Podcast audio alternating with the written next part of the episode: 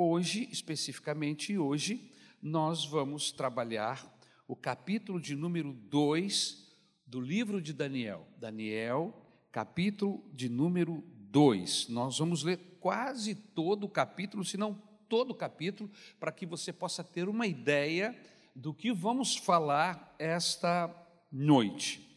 Amém? O tema da mensagem é como compreender a soberania de Deus na história. Amém? Louvado seja o nome do Senhor. Eu vou pedir a nossa, aos nossos ajudantes, Denilson, que a partir do momento que eu começar a falar sobre o sonho, você colocasse a, aquela imagem que nós, que você me ajudou a inserir agora aí. Valeu, querido?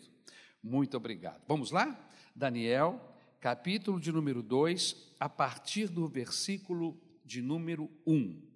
Eu vou fazer uma leitura pausada, porém vou acelerar porque é um texto com mais são 49 versículos aproximadamente. Amém? Vamos lá. No segundo ano de Nabucodonosor, como rei da Babilônia, ele teve uns sonhos que, os, que o deixaram muito preocupado. Preocupação esta que ele tirou o sono. Então mandou chamar os sábios, os adivinhos, os feiticeiros e os astrólogos para que eles explicassem os sonhos.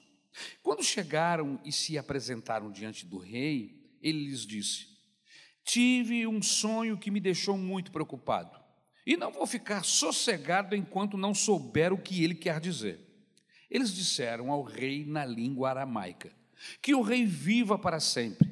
Pedimos que o Senhor nos conte o sonho e aí nós lhe diremos o que ele quer dizer. Mas o rei respondeu: eu já resolvi que vocês têm de me contar o sonho e também explicar o que ele quer dizer. Se não puderem fazer isso, vocês serão todos cortados em pedaços e as suas casas serão completamente arrasadas. Mas se contarem o sonho e explicarem o que ele quer, o que quer dizer, eu lhes darei presentes, prêmios e muitas honras. Portanto, digam o que foi que eu sonhei e o que o sonho quer dizer todos os sábios disseram de novo: Conte o sonho, majestade, e aí nós lhe diremos o que ele quer dizer. Mas o rei insistiu: Eu sei o que vocês estão fazendo. Estão é procurando ganhar tempo porque sabem que já resolvi. Que se vocês não me contarem o sonho, vou dar a todos o mesmo castigo. Vocês já combinaram me enganar com mentiras e falsidades, esperando que a situação mude. Contem-me um sonho, e então eu saberei que também poderão explicar o que ele quer dizer. Parada dura, né, gente? Os sábios deram ao rei esta resposta: Não há ninguém no mundo que seja capaz de fazer o que o Senhor quer. Nunca houve nenhum rei, por mais forte e poderoso que fosse, que tivesse exigido uma coisa dessa dos seus sábios, adivinhos ou astrólogos. O que o Senhor está querendo é impossível.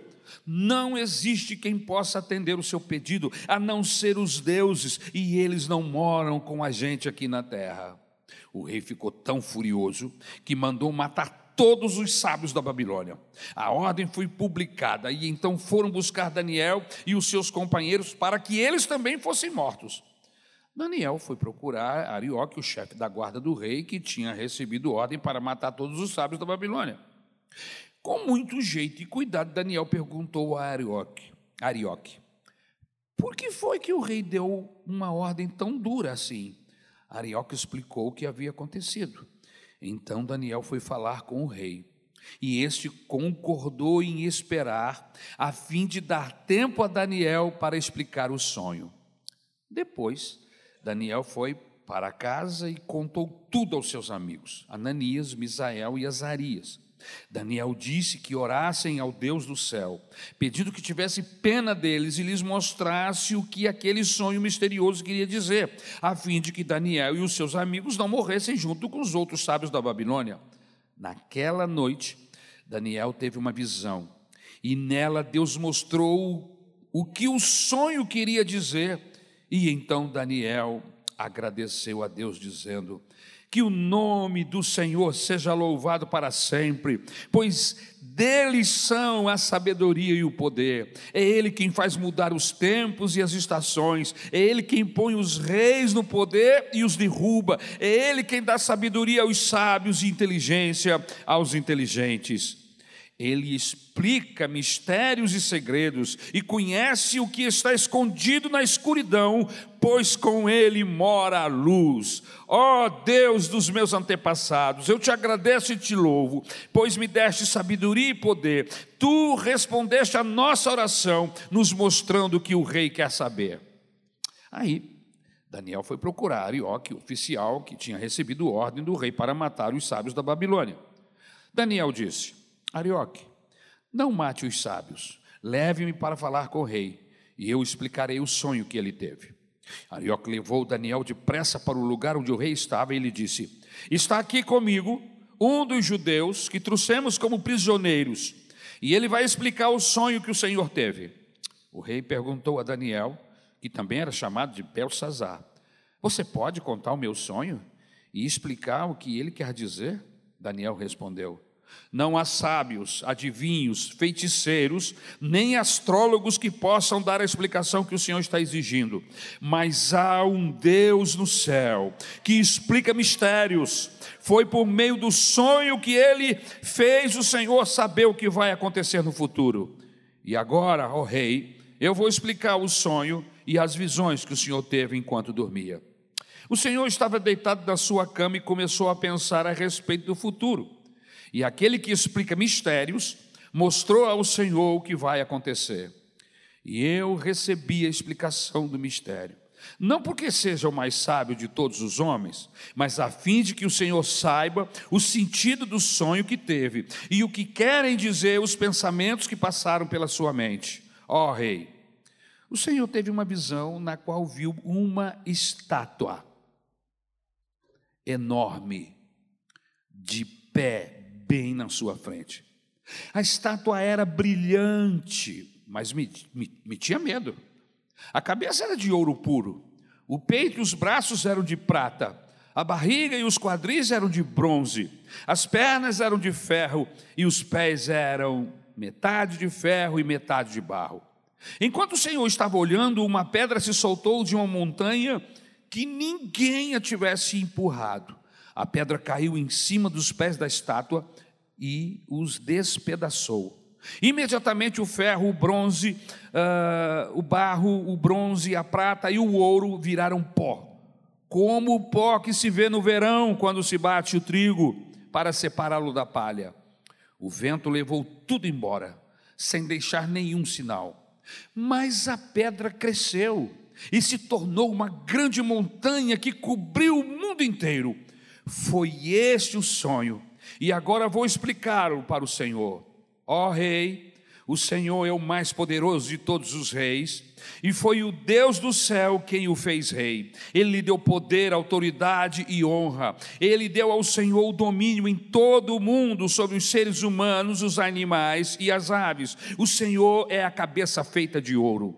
Depois do seu reino, haverá outro que não será tão poderoso como o seu e depois desse reino haverá ainda outro, um reino de bronze que dominará o mundo inteiro. Depois virá um quarto reino, e este será forte como ferro, que quebra e despedaça tudo. E assim como o ferro quebra tudo, esse reino destruirá completamente todos os outros reinos do mundo.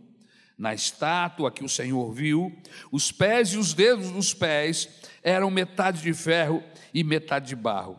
Isso quer dizer que esse reino será dividido, mas terá alguma coisa da força do ferro, pois, como o Senhor viu, o ferro estava misturado com o barro. Os dedos dos pés eram metade de ferro e metade de barro. Isso quer dizer que o reino, por um lado, será forte, mas por outro será fraco. O Senhor, ó rei, viu que o ferro estava misturado com o barro, e isso quer dizer que os reis procurarão unir os seus reinos por meio de casamentos. Mas como o ferro e o barro não se unem, assim também esses reinos não ficarão unidos. No tempo desses reis, o Deus do céu fará aparecer um reino que nunca será destruído, nem será conquistado por outro reino. Pelo contrário, esse reino acabará com todos os outros e durará para sempre. É isso que os é isso o que quer dizer a pedra que o rei viu soltar-se da montanha, sem que ninguém a tivesse empurrado, e que despedaçou a estátua feita de ferro, bronze, prata, barro e ouro. O grande Deus está revelando ao Senhor o que vai acontecer no futuro. Foi esse o sonho que o Senhor teve, e esta é a explicação certa. Então, o rei Nabucodonosor se ajoelhou diante de Daniel e encostou o rosto no chão. E depois ordenou que fossem apresentados a Daniel sacrifícios e incenso. E ele disse a Daniel: O Deus que vocês adoram é de fato o mais poderoso de todos os deuses e é o Senhor de todos os reis.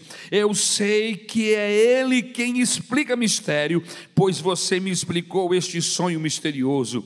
Em seguida, o rei colocou Daniel como alta autoridade do reino e lhe deu também muitos presentes de valor. Ele pôs Daniel como governador da província da Babilônia e o fez chefe de todos os sábios do país. A pedido de Daniel, o rei pôs os seus amigos, Sadraque, Mesaque e Abednego, como administradores da província da Babilônia. Mas Daniel ficou na corte real. Obrigado, Senhor, pela tua palavra. Ajuda-nos, ajuda-nos, ó Senhor, a trabalhar esse texto. Ah, faz a minha mente fluir, meu Senhor, que o Teu Espírito Santo conduza, não as minhas palavras, mas conduza todos os pensamentos aqui esta noite, de maneira que possamos convergir na pessoa de Jesus e glorificar o nome dEle. É isso que nós te rogamos, agora e para sempre. Amém. Queridos, esse capítulo 2 do livro de Daniel é fantástico. Porque nós vemos nesse capítulo Deus revelando de maneira maravilhosa a sua soberania sobre todos os povos e reinos e lideranças, desde a época de Nabucodonosor e Daniel até os dias de hoje. Às vezes eu fico pensando, e eu acho que você também, que Deus está muito ocupado para se preocupar com o Brasil, que Deus está muito preocupado para se envolver com esse, muito ocupado para se envolver com os processos humanos aqui. E quando eu leio um texto desse, irmãos, eu começo a crer no meu coração que Deus não está alheio, Deus não viajou, Deus não é Baal que se, que, que se envolve com alguma coisa e se esquece de olhar para os seus. Não! O Deus do céu é o único e verdadeiro Senhor, e Ele tem o controle ele sabe dos movimentos, ele controla tudo o que acontece debaixo desse céu, irmãos. Os governos pensam que têm liberdades e agem como se tivessem para fazer o que querem, mas na verdade o Senhor tem as mãos nas rédeas de cada país. E a hora que ele puxa o freio, as nações freiam, seus líderes freiam, o rei freia. Nabucodonosor, o imperador do mundo, entendeu isso. Irmãos, a Babilônia é a dona do mundo. Nabucodonosor é rei dos reis. As glórias da Babilônia atingem o seu apogeu. De repente, o rei tem um sonho, um sonho que lhe tira o sono, um sonho que lhe enche de expectativa e de agonia, porque ele está com agonia por algo que sonhou, mas não lembra o que sonhou, e muito menos o entendimento, a explicação do sonho. Mas é uma agonia no seu coração, um desespero, porque ele sabe que é algo importante que é algo que está ali pesando na sua mente e ele não sabe como resolver. Hã? Então, algo que lhe tira a paz. É interessante, irmãos, o privilégio dos sábios transforma-se em, em eminente ameaça quando o Senhor intervém. Amém? Então, no contexto desse texto que nós é, lemos, nós vamos poder focar em algumas, alguns pontos importantes para que possamos entender a lógica de tudo isso e como esta visão pode se aplicar a nós, quase três mil anos depois. O que é que nós temos com isso? Pastor, eu moro ali naquela esquina.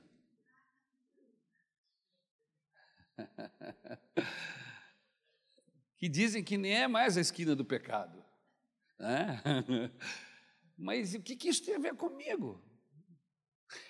Vamos trabalhar o texto? Em nome de Jesus? Amém? Nesse contexto, meus irmãos, nós podemos focar sete aspectos importantes para termos o entendimento. Você viu ali a, a imagem da estátua que trouxe toda essa perturbação ao Nabucodonosor, imperador. Amém? Ele teve o sonho dessa estátua, exatamente ela, como ela está aí. Só que ele não sabia. Hoje, por causa de Daniel, e até porque tudo isso já virou história, a gente sabe, conforme o próprio texto explica, amém, o que significava a cabeça, o que, significava o peitoral de a cabeça de ouro, o peitoral de prata, né? A Babilônia, que é, é poderosa, o maior de todos os reinos desde então, é, depois os medo-persas, o, o peitoral de de prata, depois vem a Grécia, o terceiro império, que já é bronze, né? a qualidade vai caindo, chega às pernas de, de ferro, que simboliza o Império Romano, que inclusive foi cumprido um dos maiores impérios que já aconteceu nesse planeta, em termos de tempo de domínio, entendeu? E depois veio ah, as, os pés é, de ferro misturado com, com barro, que entende-se que são aqueles governos é, que envolvem a Grã-Bretanha, os Estados Unidos e os nossos governos atuais que são governos democráticos, não é verdade? Muito bem. E a pedra que foi lançada da montanha sem que ninguém arremessasse, arremessasse, essa pedra veio na direção da estátua, pegou os seus pés, a, a estátua desmoronou, virou poeira, tudo virou poeira, e essa rocha, essa pedra lançada, que não foi lançada por mãos humanas, cai onde estava a estátua e ela começa a crescer, começa a crescer e toma conta de todo o planeta. Essa visão deixou Nabucodonosor enlouquecido. A ponto de tirar o seu sonho, o seu sono. O seu sono, o seu, seu sonho perturbou o seu espírito. E a palavra perturbou aí significa golpeá-lo. Nabucodonosor foi golpeado e encheu-se de ansiedade encheu-se de insegurança e medo. Um sonho que revelou a fragilidade de Nabucodonosor, que até então parece alguém tão poderoso, tão forte, aniquilador, não é verdade? E de repente esse homem se mostra um ser humano, frágil como qualquer um, não é verdade? Cheio de ansiedade, de insegurança, de medo. Irmãos, o sonho que revelou a fragilidade de um homem que se considerava o homem mais poderoso da terra. Queridos, aparentemente nada nem ninguém podia ameaçar a fortaleza do rei Nabucodonosor. Ele tinha poder, riqueza, fama, sua palavra não podia ser esquecida, suas ordens eram atendidas imediatamente. Sua palavra era lei, suas ordens não podiam ser questionadas. Mas agora esse, esse rei, esse imperador está abalado. Ele entendeu, ele sentiu que alguém maior que ele o ameaçava, ele só não sabia quem. A segurança do seu império estava ameaçada por algo fora do seu controle. Uma pessoa que está acostumada a controlar a vida de todos, não apenas no seu, uh, no seu reinado, mas em todo o seu império, o desejo dele se transformava em ordem, de repente se vê totalmente sem condição de, de solucionar um problema, sem ter resposta à sua questão. Algo invisível e além deste mundo o estava amedrontando. E aí ele fica inseguro, fica inquieto e fica perturbado. Em segundo lugar, irmãos, nós vemos neste texto a impotência dos sábios. Primeiro, a impotência do imperador diante de um processo desse, movido por Deus. Mas a gente entende que não foi só o imperador que ficou impotente. Os sábios também se tornaram pessoas impotentes. Os conselheiros do imperador não tinham conselhos para lhe dar, não tinham respostas às suas indagações. Né? A sabedoria dos sábios deste mundo tem limites. Existem momentos que, quando Deus intervém no processo, não há mente humana que possa solucionar, resolver o problema.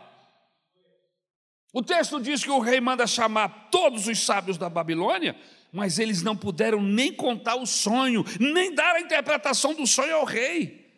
Por quê? Porque a sabedoria deles era limitada. Os magos, possuidores de conhecimentos dos mistérios sagrados e das ciências ocultas, nada puderam dizer. Os encantadores, astrólogos, os que se dedicavam a contemplar os céus e buscar sinais das estrelas, com o propósito de dizer o futuro, também não tinham nada para falar ao imperador. E os feiticeiros, os que usavam a magia, invocando o nome de espíritos malignos, os demônios também não podiam lhes dizer nada, porque aquilo era ação de Deus e não é demônio, diabo, que possa, irmãos, interpretar uma ação que somente Deus tem a revelação. Deus uma casta sacerdotal de homens sábios. Qual foi a resposta dos caldeus acerca da incapacidade deles?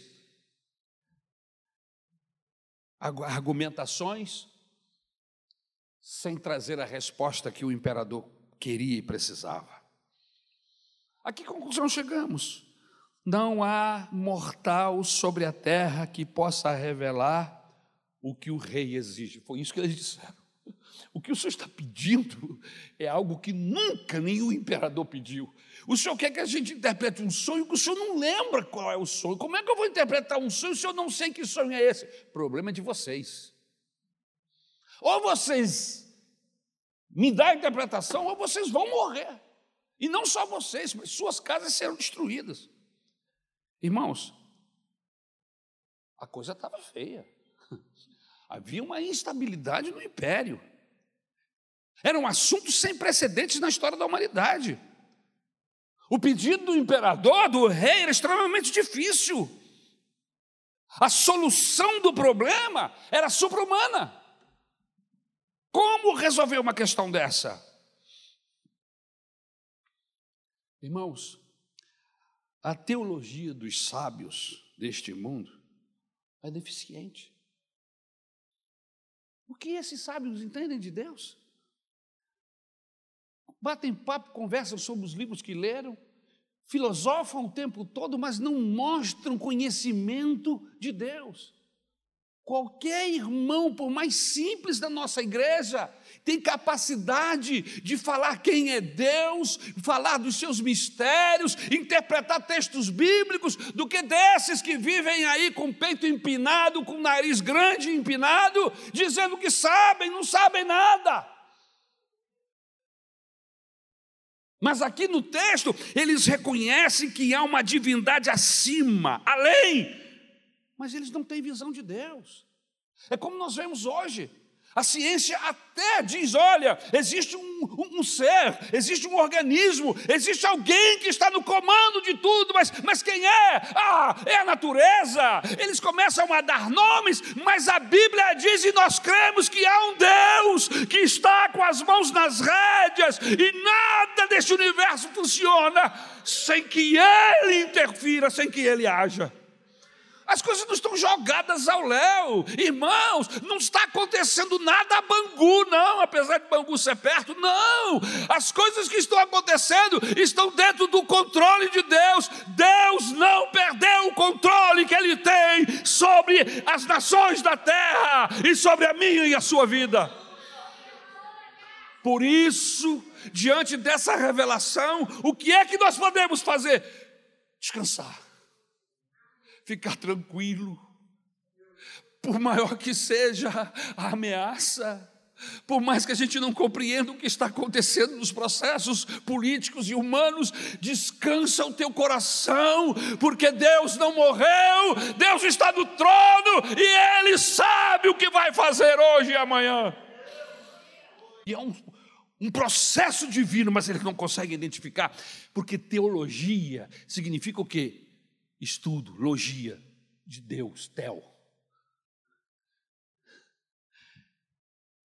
E esses sábios não sabem nada de Deus. Quisera que eles até soubessem, mas eles não sabem. E aí ficam elocubrando, ficam com seus pensamentos. É isso, é aquilo, mas não sabem. Eles reconhecem que há uma divindade acima e além, mas eles não têm uma visão de Deus pessoal, presente entre o seu povo.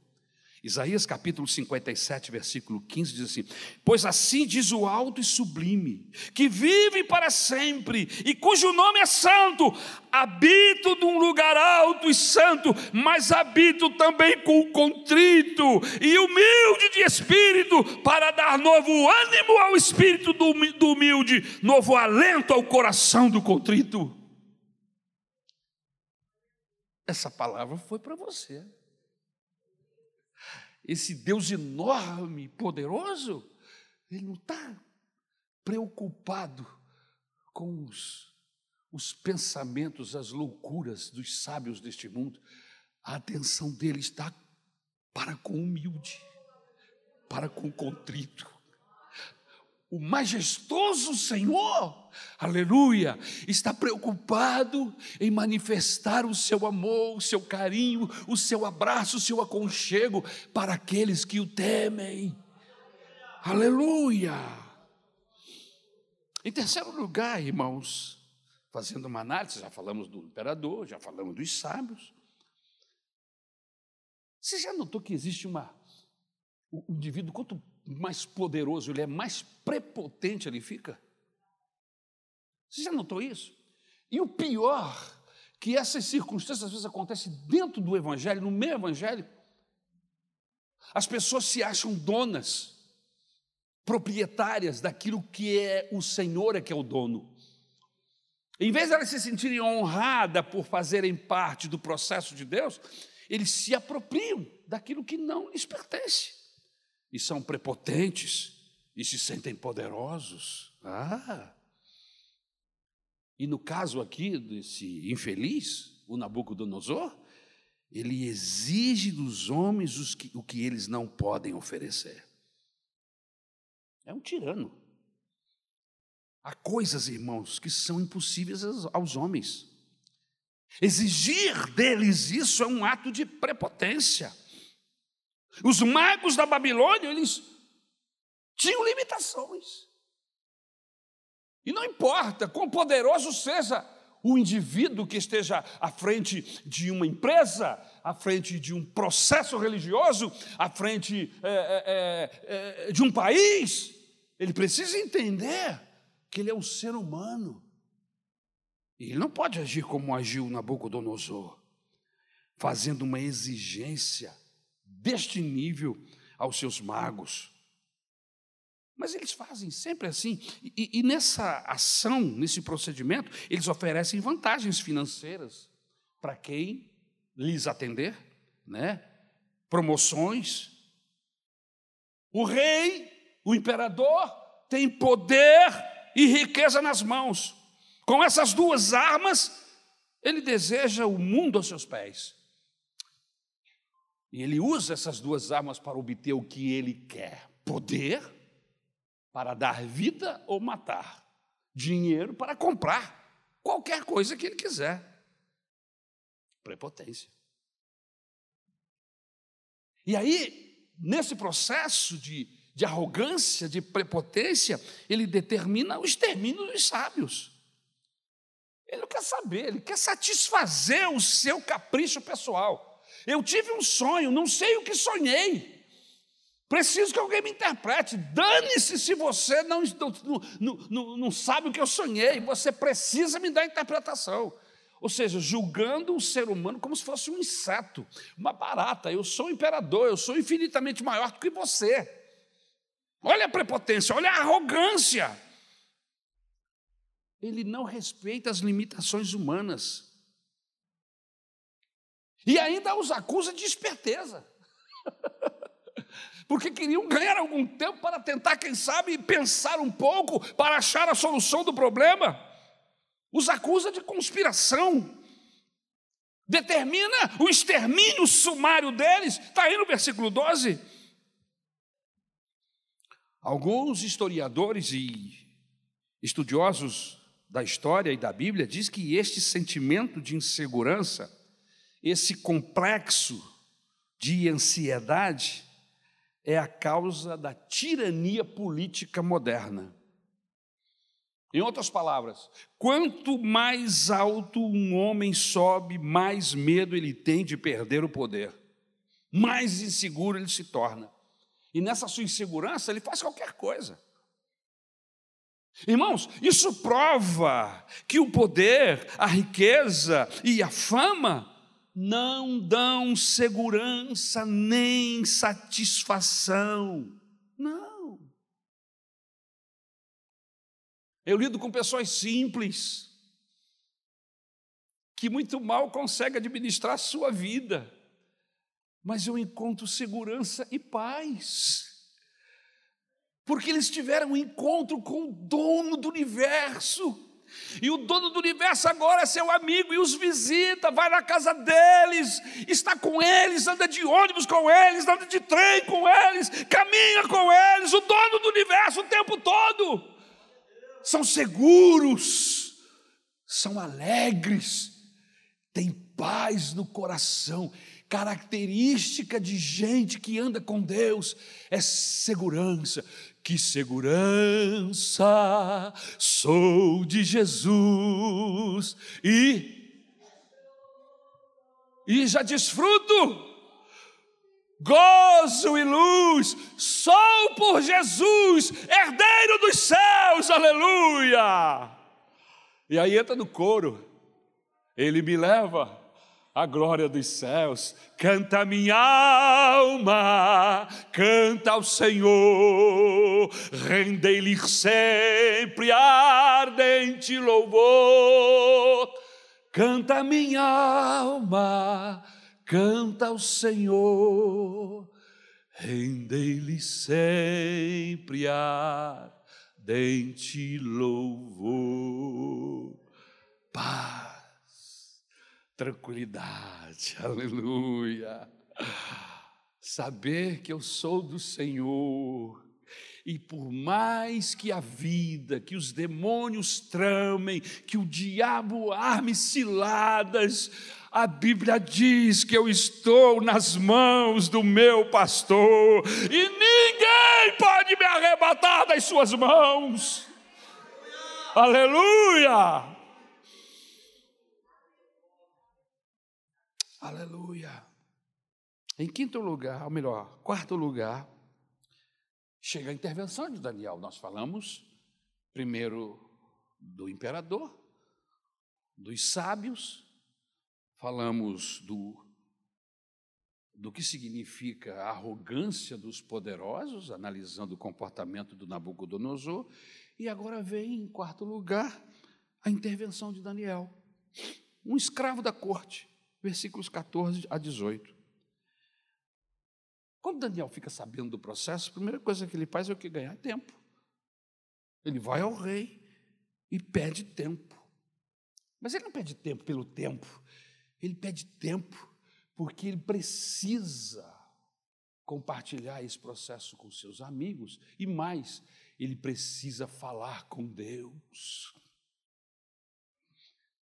Daniel tem iniciativa, Daniel tem ousadia. Daniel não pede tempo para fugir, montar num camelo, num cavalo e fugir. Ele não foge, ele não se esconde, ele não tenta enrolar o rei, ele reconhece sua limitação, ele demonstra confiança na intervenção divina. Irmãos, a gente precisa mostrar, a gente, eu estou falando eu, eu preciso descansar mais no meu Senhor que tem o poder de regir todos os processos da minha vida, os processos da Maranata, os processos do Brasil e do mundo. O nosso Deus não é mole, não, não é brincadeira, não, não é Baal, não. O nosso Deus é Deus de verdade, aleluia. A gente precisa descansar nele.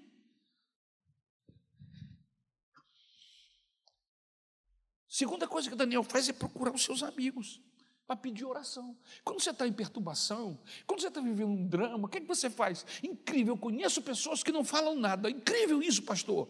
Não falam o que estão passando não compartilham, não pedem oração. Eu não sei por quê. Irmãos, eu aprendi desde pequenininho, vendo os meus pais fazerem e eles mesmos me ensinando. Ari, quando você estiver vivendo um drama, pede socorro a Deus, pede oração na igreja, porque a Bíblia diz que a oração dos santos tem efeito diante de Deus. O que, é que você faz quando você está vivendo um drama? Você se esconde no seu quarto, toma um remédio para dormir, não faça isso. Há um Deus no céu. Não importa qual seja o problema, a circunstância, o diagnóstico, há um Deus no céu que pode todas as coisas. Daniel vai aos seus amigos. Quando o mundo para, meus irmãos, só resta o desespero. Mas para os filhos de Deus, aleluia, ainda resta o recurso da oração. Irmãos, nós precisamos nos converter a Deus. Eu preciso me converter a Deus a um nível, irmãos, que eu gaste mais tempo falando com Ele. Eu não digo, irmãos, que a gente fique o dia inteiro de joelho, até porque a gente não aguenta.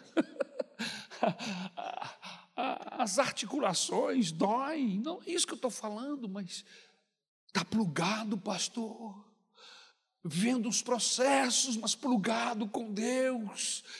As pessoas não sabem, mas você está ali com a sua mente, Senhor, me cobre com teu sangue, Jesus, me conduz nesse processo. As pessoas estão vendo, você está tá até rindo, mas você está em profundo contato, relacionamento com Deus. Você não entra em desespero, porque há uma paz, há uma calma, há uma serenidade de Deus que habita em você.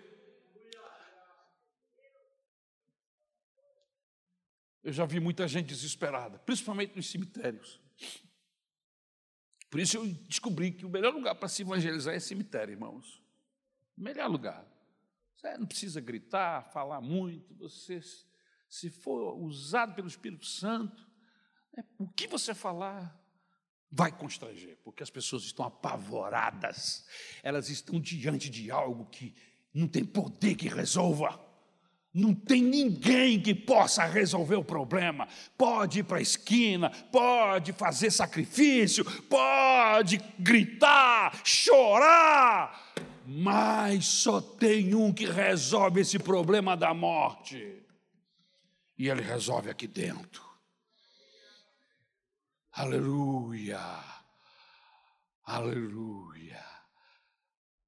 É isso que me faz cantar Diz um hino da harpa cristã: É isso que me faz cantar, é isso que me faz cantar. O que é? Os meus pecados, como é que é? Dos meus pecados livre estou e para o céu eu vou. É isto que me faz cantar. Eu sei para onde eu vou. Ao mundo vou anunciar, ao mundo vou anunciar que Cristo salva o pobre pecador com seu amor. É isto que me faz cantar. Irmãos, você vai no cemitério, você vai lá, você vê. Vira e mexe, nós vamos lá, tem sempre.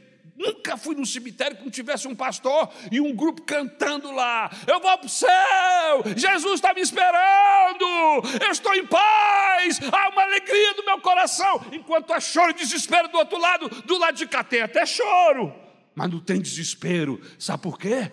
Porque é uma paz que é gerada pela convicção. É o Espírito Santo falando com o seu espírito que você está salvo, que você foi remido, lavado pelo sangue de Jesus. Não tem poder financeiro que resolva esse problema. Não tem mago que lhe traça, que lhe traga solução para essa situação.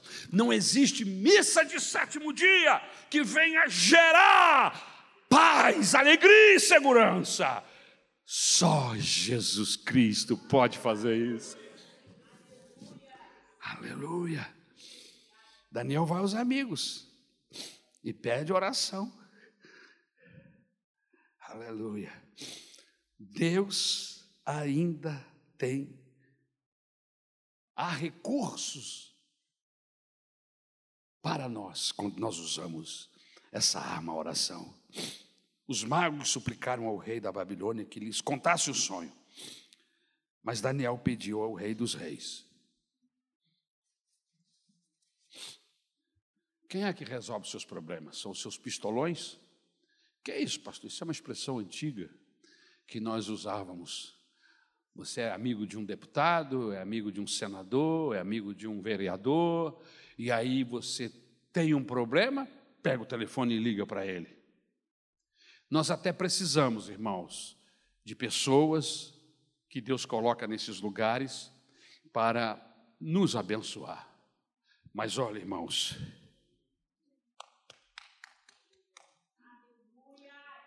joelho no chão ainda resolve. Porque vereador tem limite, deputado estadual tem limite, deputado federal tem limite, senador tem limite, presidente da república tem limite, mas o Deus do céu não tem limites. Quem é o seu pistolão? Aleluia! Louvado seja o nome do Senhor.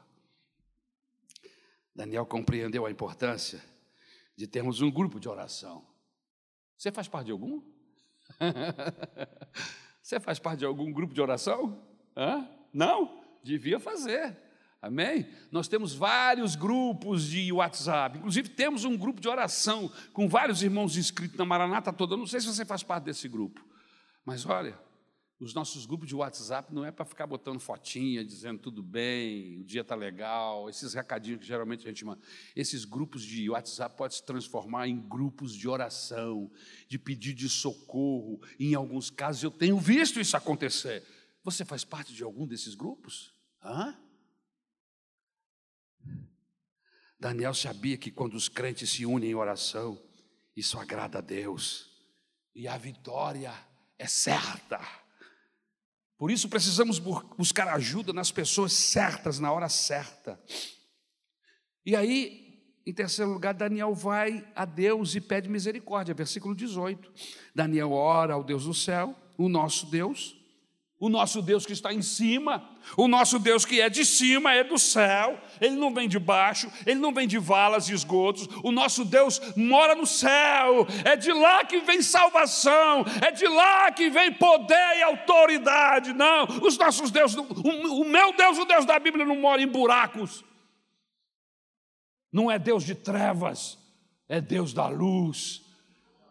Ele brilha mais do que o sol amarelo que nós conhecemos. E é esse Deus que Daniel ora. Amém? O Deus do céu, que está acima do sol, que está acima da lua, que está acima das estrelas. Amém? Lembrei de um corinho, de um louvor que diz assim: Ele mora acima das estrelas, Ele é Jesus, o Rei da Glória. Você está falando? Estou falando dele, Jesus. Ele mora acima das estrelas, Ele é Jesus, o Rei da Glória. Aleluia. Eu, eu, eu sempre lembro, irmão, estou pregando a palavra de Deus, me vem um louvor. Às vezes eu aproveito, às vezes não, mas esse eu aproveitei.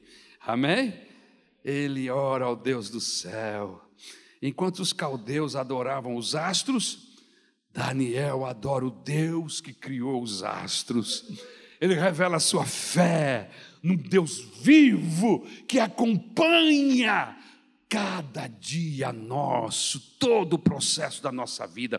Daniel chega a Deus pedindo misericórdia e o melhor, a oração é um ato de humildade e não um ato de arrogância.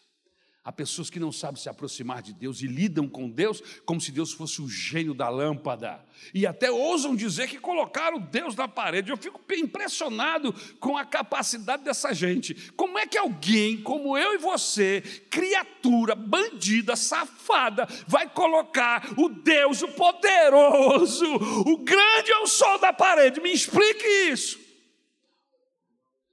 Perdeu o juízo. Perdeu o juízo. Concorda comigo? A Bíblia diz que o seu olhar está para com o contrito e humilde. Me manifesto, está, estou junto com o humilde e o contrito. E é isso que Daniel faz.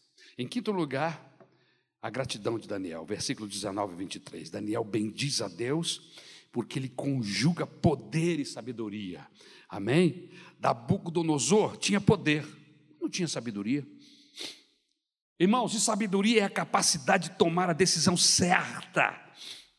E poder é a capacidade de torná-la efetiva. Você pode ter até poder, mas se não tem sabedoria, esse poder vai ser focado no que, que, naquilo que não é certo, no erro. Mas quando você tem sabedoria, Deus dá também o poder para você direcionar essa sabedoria em procedimentos, em atitudes, em processos que vão abençoar gente, seres humanos. Em segundo lugar, Daniel bendiz a Deus porque ele é o Senhor do tempo. Versículo 21. O Deus criador é o Deus da providência. Ele muda o tempo e as estações de ano. Ele faz vir a chuva e o sol, o dia e a noite. Veja, é a oração de Daniel. Ele está falando isso para Deus.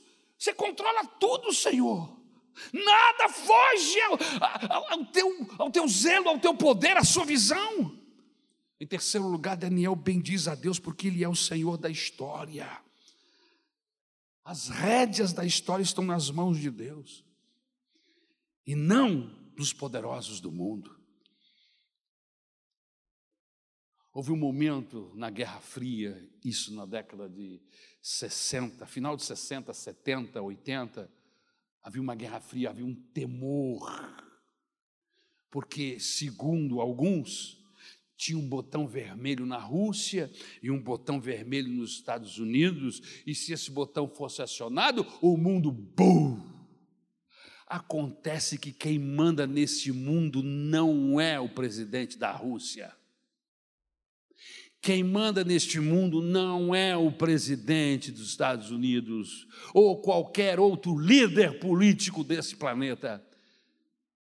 Só aperta o botão se Deus mandar se Deus permitir. E Ele não quis que isso acontecesse. O mundo não vai ser destruído porque alguém vai apertar um botão, porque se julga poderoso para isso. o mundo pode até vir a sofrer danos, mas é Deus que estará no controle do processo. É Ele que está com as rédeas nas mãos. Amém, irmãos? Por isso, o dia que você souber que o pastor Ari morreu, fique sabendo de uma coisa: chegou a minha hora e ele me chamou. Amém? Aleluia!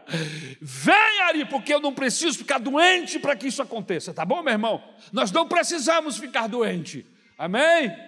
Quando ele quis, ele chamou Abraão. Quando ele quis, ele chamou Isaac. Quando ele quis, ele chamou Jacó. Quando ele quis, ele chamou Moisés. Quando ele quis, ele chamou Eliseu, Elias. Ele é o dono da vida. E ele diz: Vem, eu vou. E ele diz: Vai, eu. E eu vou também. Então eu estou esperando a hora. Eu estou na expectativa da hora em que o Senhor vai dizer: Ari, acabou para você. Vem, meu filho. Irmãos, que doce voz, que espírito maravilhoso é o Espírito Santo que vai falar isso ao meu coração. Por isso eu não temo a passagem, não temo, porque eu fecho os olhos aqui e eu vou abrir no lugar onde mora o meu Jesus. Isso não vai acontecer porque eu sou bonzinho, irmão, porque você sabe que eu não sou bonzinho, eu sou bandido.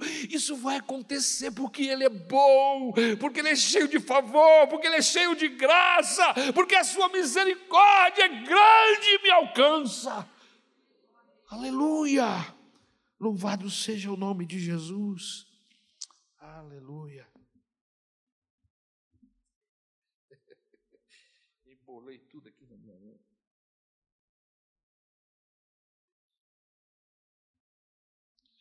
Daniel prediz a Deus, bendiz a Deus pelo que ele é na história. Daniel bendiz a Deus porque ele é o Senhor dos mistérios.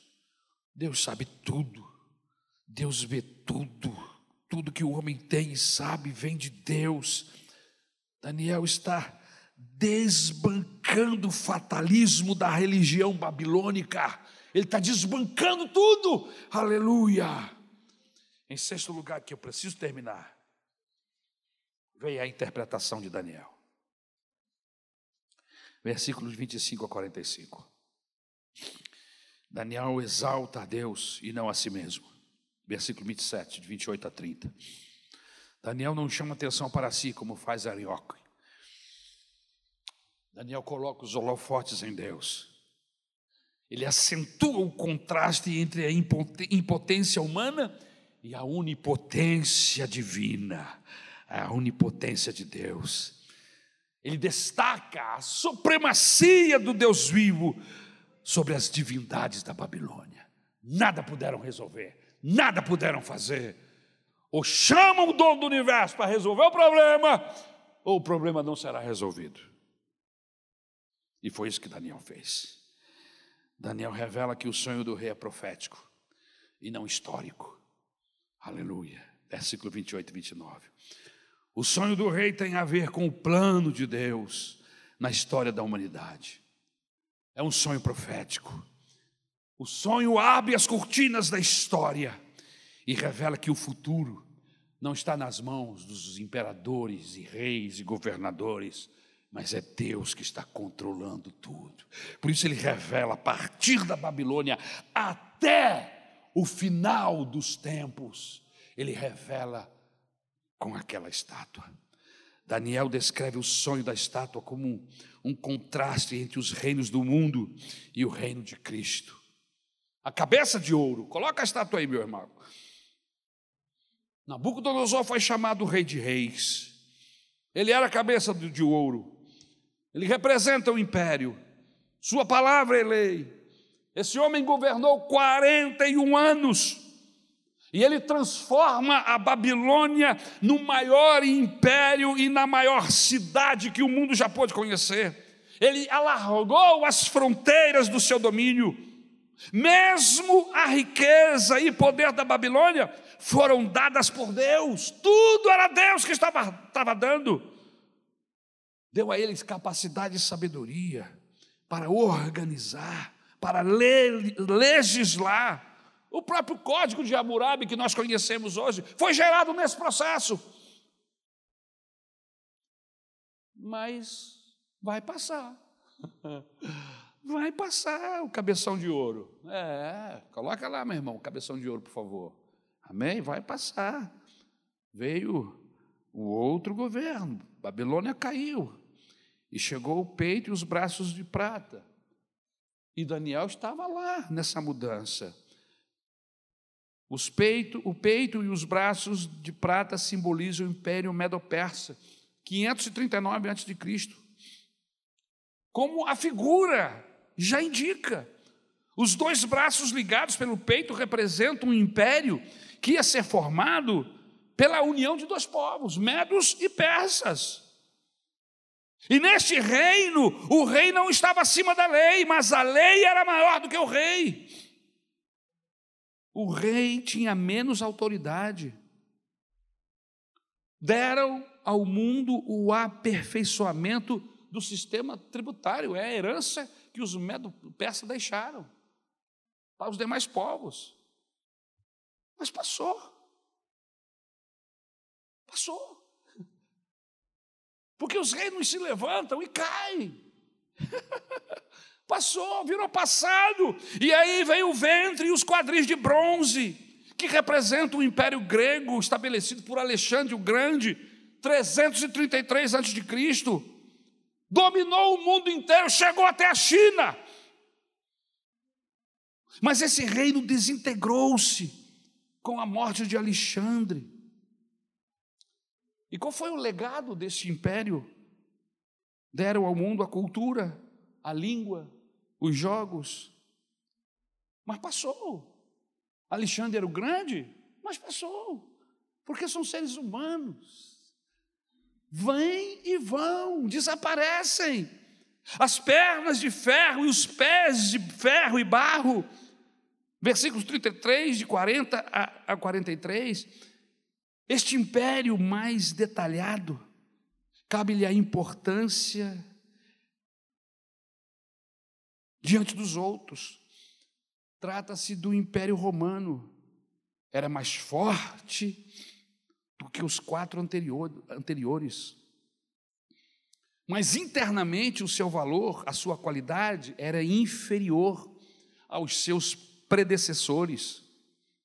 Assim como o ferro é inferior aos outros metais. Ao mesmo tempo, o Império Romano era forte como ferro.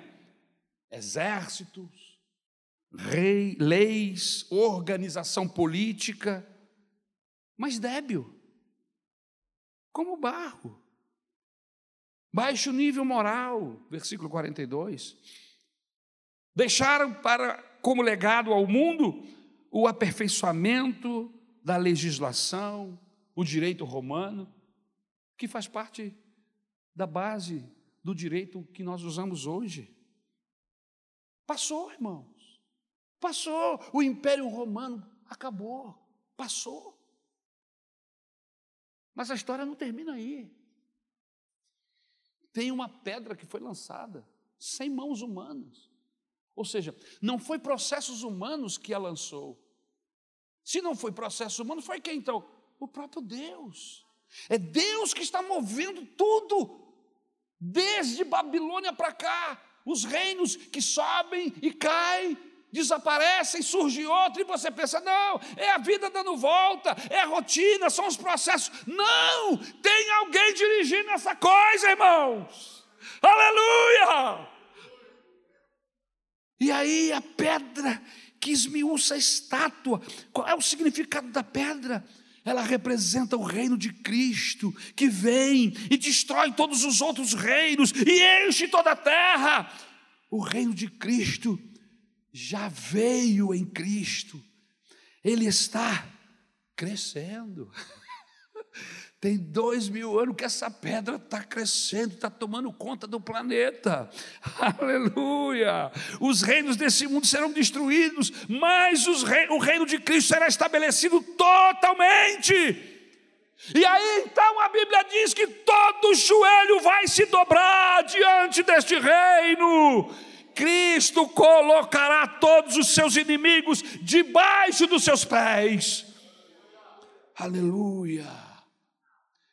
Daniel revela que os reinos do mundo são um misto de esplendor e terror. Aleluia. Daniel revela a supremacia, a diferença maravilhosa entre o reino de Jesus Cristo e os reinos que até então dominavam esse planeta. Versículos 44 a 45. Reinos, os reinos do mundo, ao mesmo tempo em que são fortes como ferro, são vulneráveis como barro. Porém, o reino de Cristo, aleluia, é indestrutível. Versículo 44. É eterno, aleluia. É vitorioso, louvado seja o nome do Senhor. E aqui conclusão chegamos, e eu vou terminar. Quais as implicações práticas desse texto para eu levar para casa e você também? Primeiro, irmãos, a infabilidade da palavra de Deus. Tudo que Deus falou no livro de Daniel acerca dessa estátua e desses governos aconteceu e ainda está acontecendo. Aonde estamos nós nessa estátua? Nós estamos na base nós estamos nos pés, nas democracias que são fortes por um lado, mas débeis por outro lado. Nós estamos na base. Irmão, se a coisa está cumprindo da cabeça para baixo, você acha que não vai cumprir? Nós já estamos nos pés. Isso significa que a pedra já deve ter sido lançada. Essa pedra já está no caminho dos pés da estátua. Em outras palavras, nós estamos vivendo os últimos dias dos governos humanos. Já já o Senhor vai estabelecer o seu governo. Já já. Eu, eu olho para essa estátua, irmãos e eu não preciso do Apocalipse, você entendeu? Eu olho para o cumprimento dessa estátua e eu não preciso de entender o Apocalipse para saber ou falar da volta de Jesus. Olha o que a Bíblia já falou, o que ele já cumpriu, aonde nós estamos nesse processo. Jesus está às portas. Porque esta rocha significa Cristo. Por favor, não me interprete mal, que eu não estou aqui agora inviabilizando o estudo de Apocalipse, pelo contrário. Só para você ter uma ideia, quando a gente terminar Daniel, a gente começa Apocalipse. Vamos ligar. Daqui eu vou para o último livro da Bíblia. Amém? Vai ser benção. Aguenta firme. Aleluia. Em segundo lugar, a história está nas mãos de Deus. Primeiro, a infabilidade. Eu posso confiar nessa palavra. Eu posso confiar nesse livro. É a palavra de Deus. Eu estou contando aqui uma história de 700 anos antes de Cristo, até os dias de hoje, e os processos vêm se cumprindo dia após dia. Estamos vivendo os pés dessa estátua. Aleluia. A história está nas mãos de Deus. Deus não apenas prevê o futuro, mas Ele tem o controle do futuro. E o texto bíblico diz que ninguém pode frustrar os seus desígnios, ninguém pode frustrar os planos de Deus. Ele tem as rédeas da história nas mãos e ele levará a fim, o fim glorioso, a vitória triunfante do reino de Cristo sobre os reinos do mundo. Em terceiro lugar, o reino de Cristo triunfará. Os poderosos desse mundo, os senhores desse mundo, os déspotas, não têm as rédeas nas mãos. Os grandes impérios já caíram estamos na expectativa da implantação do reino de Cristo, que vai triunfar. Aleluia! Não precisamos ter medo quanto ao futuro. Está chegando o dia, está chegando a hora.